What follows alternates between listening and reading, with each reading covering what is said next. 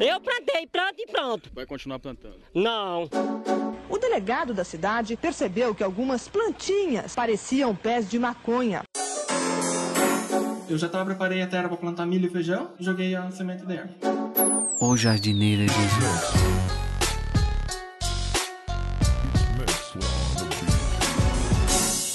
Eu vou continuar colaborando.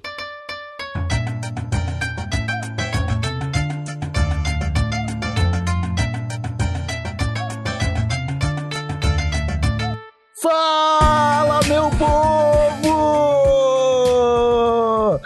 Estamos começando mais um Jardim do Coronel aqui no TH Show. Esse é o podcast 100% natural dedicado aos jardineiros desse mundão e que só é possível graças ao pessoal lá da Coronel Cannabis, a sua loja de cultura canábica favorita, especializada em itens de tabacaria e acessórios para otimizar e profissionalizar o seu cultivo. Nós estamos com um cupom de desconto no site coronelcannabis.com.br e na sua primeira compra acima de 100 reais você ganha 10% de desconto se usar o código THS10. Tá na dúvida se eles têm o que você precisa? Manda mensagem, vai falar com eles no Twitter, arroba Coronel Cannabis, ou no Instagram, arroba Jardim do Coronel, e corre atrás que eles têm todas as informações prontinhas para você, além, é claro, de enviar produtos para todo o Brasil. Agora eu me apresento, sou Igor Seco, comandando essa web bancada canábica junto com ele, Marcelo Nhoque. Tudo bom, Marcelinho? Ah, Igor Seco, tudo maravilhoso, tudo ótimo, cara. Pronto para mais uma, uma aula aqui, né, cara? Que gostoso, a gente tá se aprofundando, Igor Seco. A gente tá começando a ficar profissional nesse ramo de jardinagem. Eu tô curtindo muito. Cara, eu vou te falar que eu fui numa agropecuária essa semana, Marcelinho, ah. e eu vi um, umas pazinha e, e ancinho e tesoura de jardineiro um kitzinho de jardineiro, assim, eu uhum. quase comprei, cara. Eu falei, nossa, mano, eu, eu, queria ter. Mas eu não uso, né? Eu só planto tomate. cara, mas eu, eu já conversei com a nega velha e falei, quando a gente se mudar, vai ser pra uma casinha com terreno que eu quero plantar coisas. Coisas, Igor Seco, várias coisas. coisas. Mas é isso aí, cara. A gente tá dando todas as dicas que a gente consegue aqui nesse episódio, que na verdade a gente só tá aqui pra ouvir, né, Marcelinho? A gente tá ouvindo, sim. Afinal, estamos trazendo convidados com todo tipo de conhecimento para compartilhar informação aqui com a é gente. Isso aí. E, o... e hoje, pela primeira vez, receberemos jardineiros internacionais, Marcelinho, que é, é isso, isso mesmo. Aí, cara, é, é, é estilo Globo News de informação, trazendo pessoas do mundo inteiro que, que, que, conseguiram, através da experiência vasta nesse assunto, adquirir um conhecimento que estão aqui prontos a compartilhar, né, Igor? É isso aí. O nosso primeiro correspondente é o Leonardo Souza, é um português.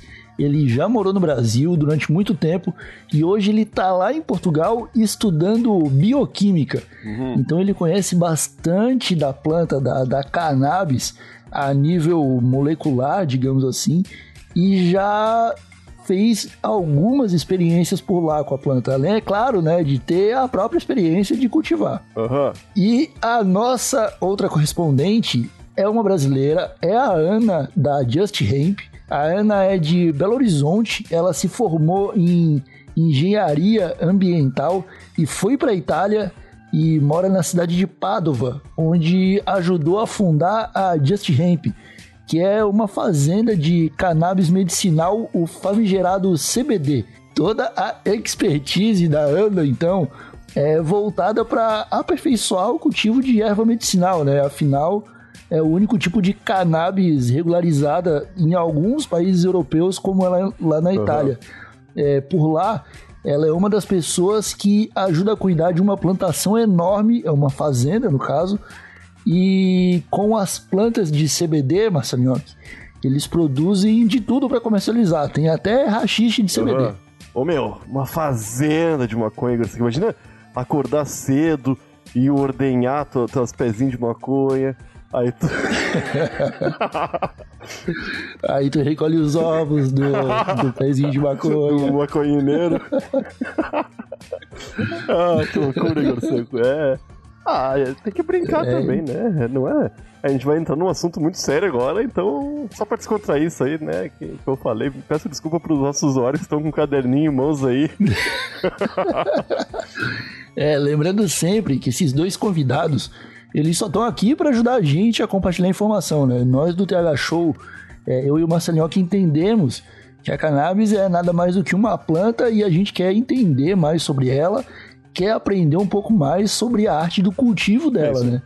É, para que, que a pessoa vai plantar e para que, que vai usar, a gente espera que para coisa É boa. isso. Ah, não, vai ser sim. A gente só tem galera do bem nos ouvindo. É isso aí. Então vamos começar.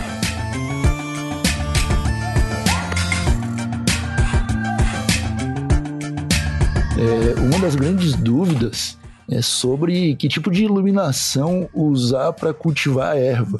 Né? O que que você recomendaria? Assim, falam muito sobre luz ultravioleta e eu me questiono se é algo realmente essencial. É, fica bem bonito, né? Sim, fica bonito realmente, mas eu acho que não seria muito essencia- essencial. Nós temos, por exemplo, três tipos de luzes para o cultivo de cannabis. Temos as HPS, que são luzes que emitem bastante sódio.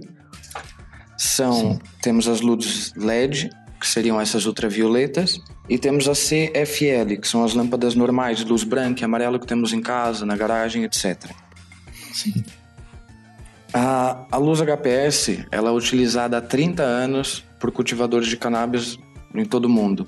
É uma das luzes mais baratas, só que, porém, tem um consumo de enérgico muito mais alto.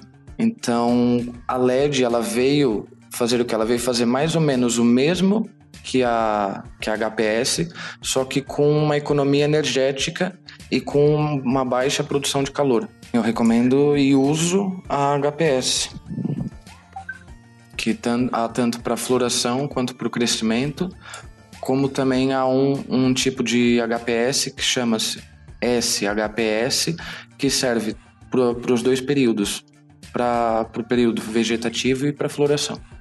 Então, é, falar de luz, né, para cultivo industrial grande é um pouco diferente do cultivo é, indoor. Se você tem um cultivo, né, em casa e quer saber qual lâmpada você quer usar, primeiro você tem que saber do seu bolso. Você tem grana para comprar uma lâmpada cara? Qual que é o tamanho do cultivo e tudo mais? Bom, a UV ela é, na minha opinião, ela é importante, tá? Para o crescimento da planta, mas em dose segura. É, o UV, a planta, é, a luz UV, ela produz alguns óleos na planta e cria o cheiro e o gosto dela, que é exatamente o que você quer para a sua colheita.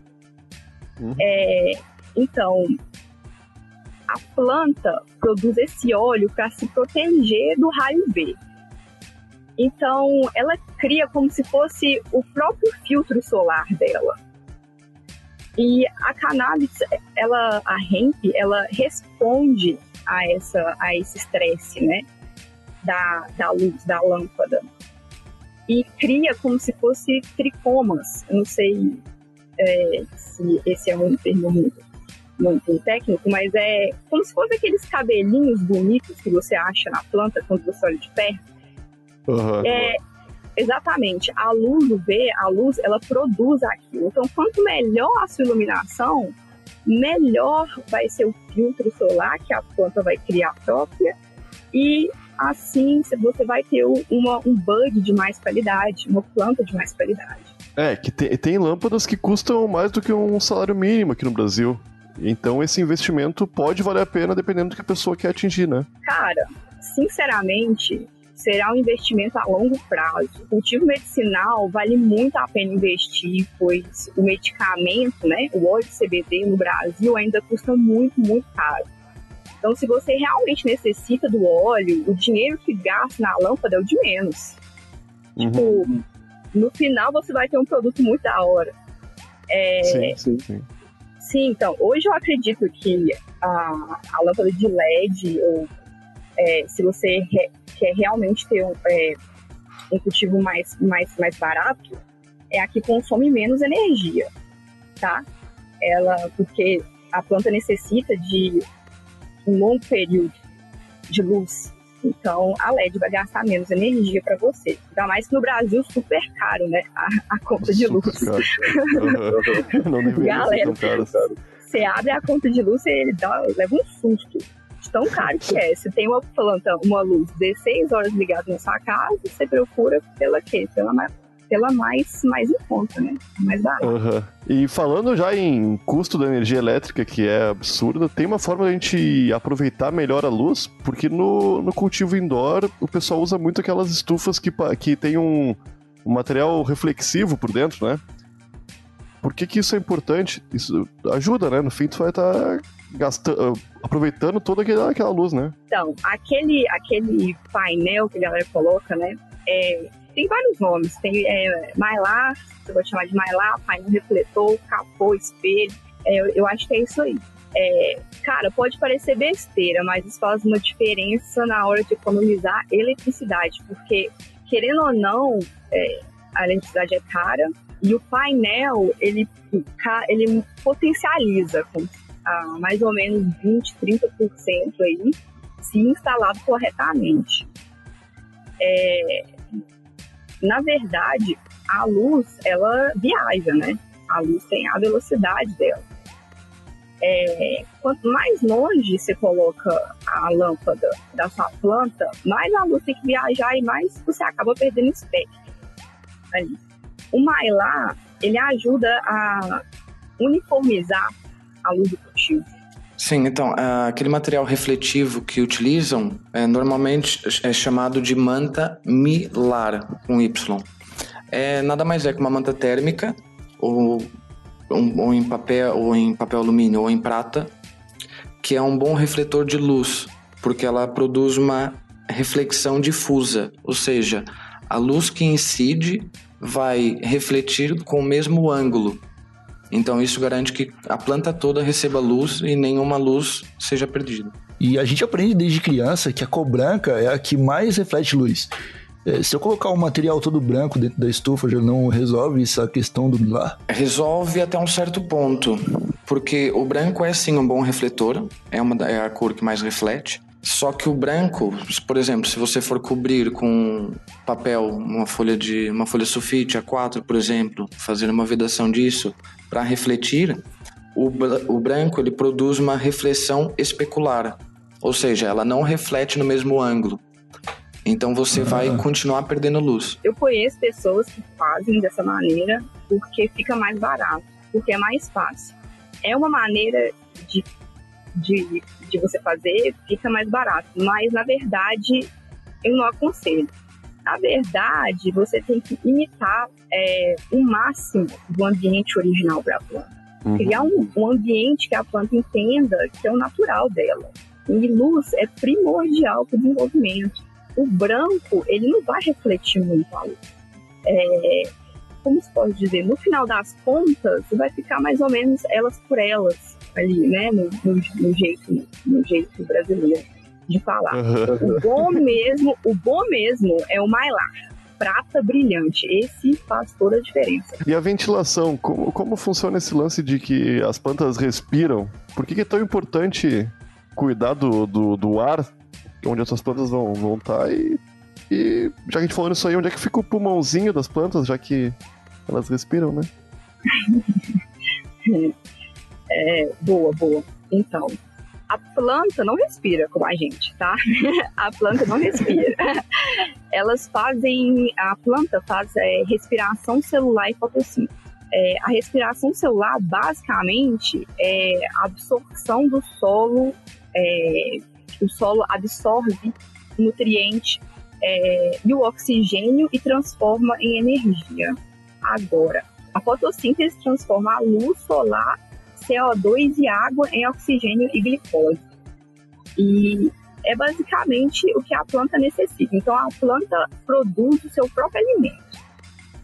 E isso é muito importante, muito importante. Quando a planta ela está no escuro, é, quando você apaga, né, porque tem o ciclo que você faz é primeiro de 18 horas a luz, a, as luzes acesas e o resto do dia a luz apagada. Depois você tem que trocar 12 12, 12 horas a luz acesa, 12 horas a luz apagada para florescer. Nesse período que a luz está no escuro, ela para de fazer fotossíntese. Ela faz só respiração celular. Nessa hora, a sua plantinha ela não está produzindo oxigênio, ela está consumindo oxigênio e liberando CO2. Quando você acende a luz, a luz UV, a planta começa a fazer fotossíntese e liberar oxigênio. É, eu acho que deu para entender mais ou menos como que as plantas respiram. então, as plantas respiram sim e a ventilação é uma, boa, é uma parte muito importante do, do cultivo, porque toda a gente pensa que as plantas fazem só a fotossíntese e é daí que elas têm a energia delas. Só que não é todas as partes da planta que fazem a fotossíntese, mas todas as partes da planta precisam de respirar. Plan as plantas elas utilizam é, pequenas, pequenas células que se chamam estomas, que ficam nas folhas das plantas principalmente. Esses uhum. estomas é, transpiram, porque a planta também transpira, é, uhum. e com essa transpiração eles expelem vapor de água e absorvem é, dióxido de carbono. Esse dióxido de carbono é transformado em glicose pela fotossíntese e produz oxigênio. Esse oxigênio é depois reaproveitado para a respiração celular. Caramba. E então eu tenho que cuidar bastante das folhas, né? Eu vejo que tem um pessoal que quando vai podar o pezinho, eles cortam metade das folhas, né? É, tipo as pontas delas. É, e você não estaria prejudicando então a respiração da planta? Sim, muita gente faz isso porque, principalmente o pessoal que está começando a plantar, que é por causa que se você colocar muitos nutrientes ou não tiver um, um equilíbrio certo de nutrientes na planta, elas podem começar a queimar nas pontas. Então, tem colegas que usam esse método porque acham que é benéfico para a planta, mas acaba sendo mais prejudicial do que benéfico. Eu achava que a questão da ventilação era mais para combater o cheiro, né? Tem a ver com isso ou são problemas diferentes para resolver? Quando você trabalha com é, greenhouses, não, não tem muito problema o cheiro. Mas a pergunta que você falou, então, na minha opinião, tá? Mais ou menos. O cheiro é um outro esquema diferente. A ventilação, ela é mais necessária porque o ar deve circular e as plantas exalam calor. E a temperatura eleva na estufa, isso pode dar amor. Também tem a questão da umidade que deve ser controlada. Então, sim, realmente a ventilação ela é um fator assim diferente da, do, do, do odor, né? Tem alguns equipamentos hoje, se não me engano, tá? Para cultivo indoor, que é como se fosse uma barraca. Eu não sei se já viram. É uma barraca. Já vi, já vi. Ou então, como se fosse um compartimento fechado. Aqui tem uns que é a prova de odor. Então, o melhor jeito para controlar o cheiro, na minha opinião, é o investimento e a instalação de um filtro de carbono ativo, que não é uma coisa muito cara, você instala ele, vai ser instalado no final do extrator, ou seja, o extrator vai puxar o ar de dentro do grow, vai passar pelo filtro de carbono ativo e vai, vai expelir um, um ar já com praticamente quase nenhum odor. Ah, entendi. É... O, o, como é que tu chamou ali, cara? Filtro de carvão ativo. Carbono ativo carbonativo. Sem filtro de carbonativo. Ah, porque chamam popularmente de filtro de carvão, né? Ou é uma coisa só dos brasileiros? Eu acho que deve ser mesmo por causa do, do português, mas é carvão, carvão, carvão carbonativo. Sim. Um carvão que é modificado para absorver mais os odores. Porque o odor nada mais é que micropartículas em suspensão no ar. Cara, colocar um jasmim, entendeu? Lavanda, acho que é a planta que mais tem vestido tem mais, né? Tem é, um cheirão, né? Tem um cheirão. É, o odor é bem forte. É, jasmim, que é bonitinho, você pode enfeitar. é, tem, deixa eu pensar, basil também, que você pode usar depois para você cozinhar. Então... Ah, basil é, é, Eu não sei como se chama no, no Brasil isso, esse tempero. É eu, não, é, eu não sei, mas não é, não é assim que fala? Não, aqui no Brasil acho que é. Talvez manjericão. Ah, manjericão, isso aí.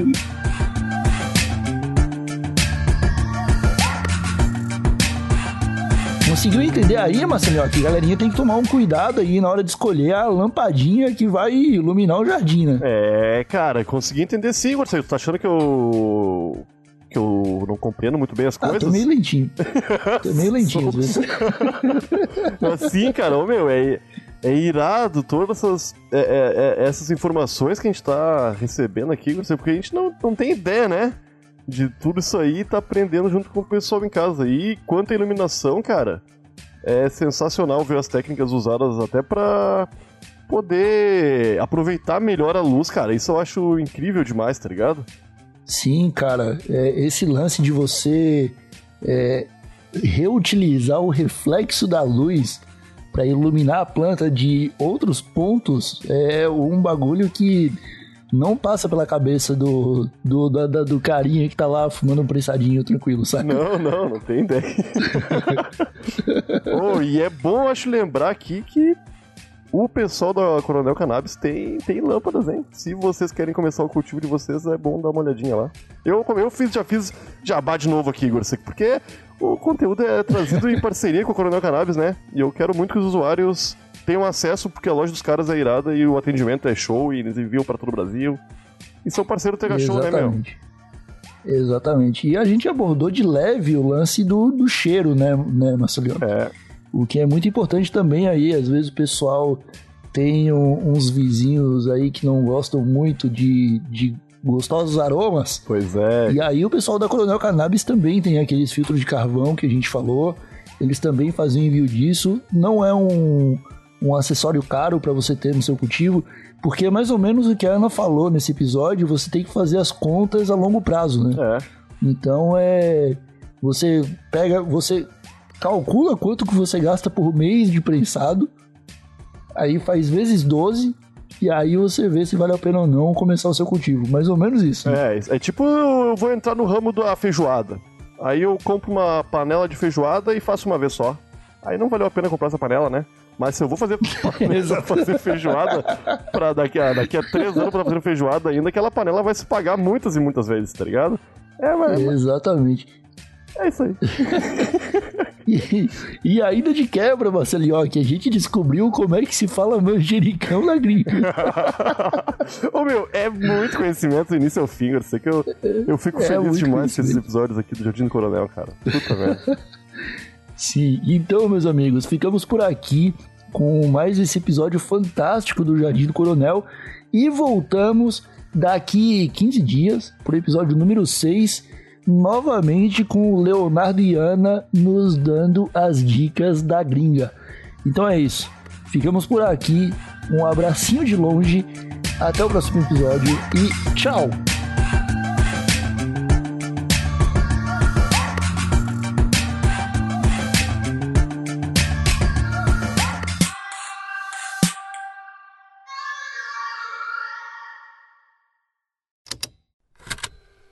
Estalo Podcasts.